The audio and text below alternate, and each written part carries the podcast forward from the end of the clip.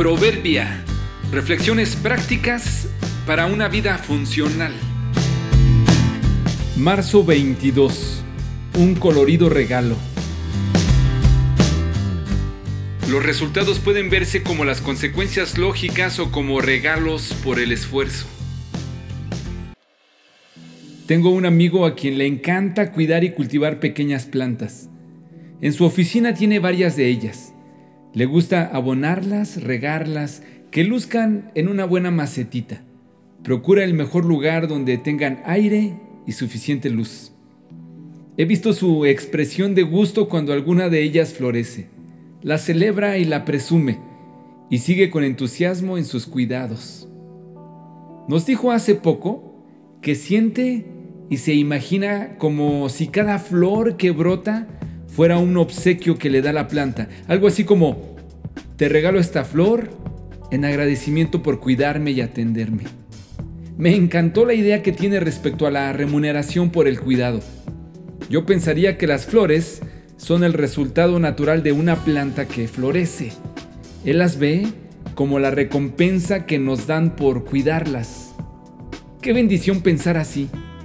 Yo te cuido porque quiero que estés bien y en respuesta, pues yo florezco porque me has cuidado.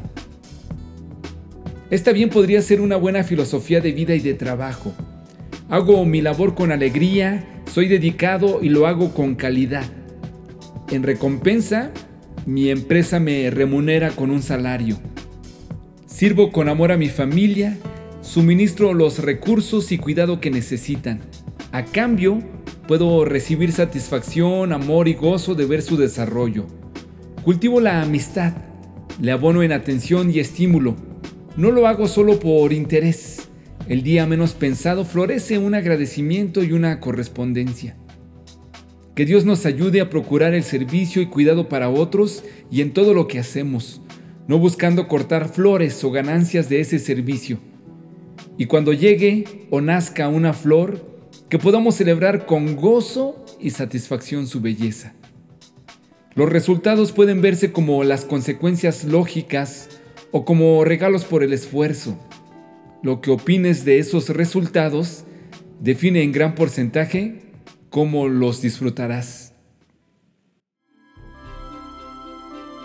No nos cansemos de hacer el bien, porque a su debido tiempo cosecharemos si no nos damos por vencidos. Gálatas 6:9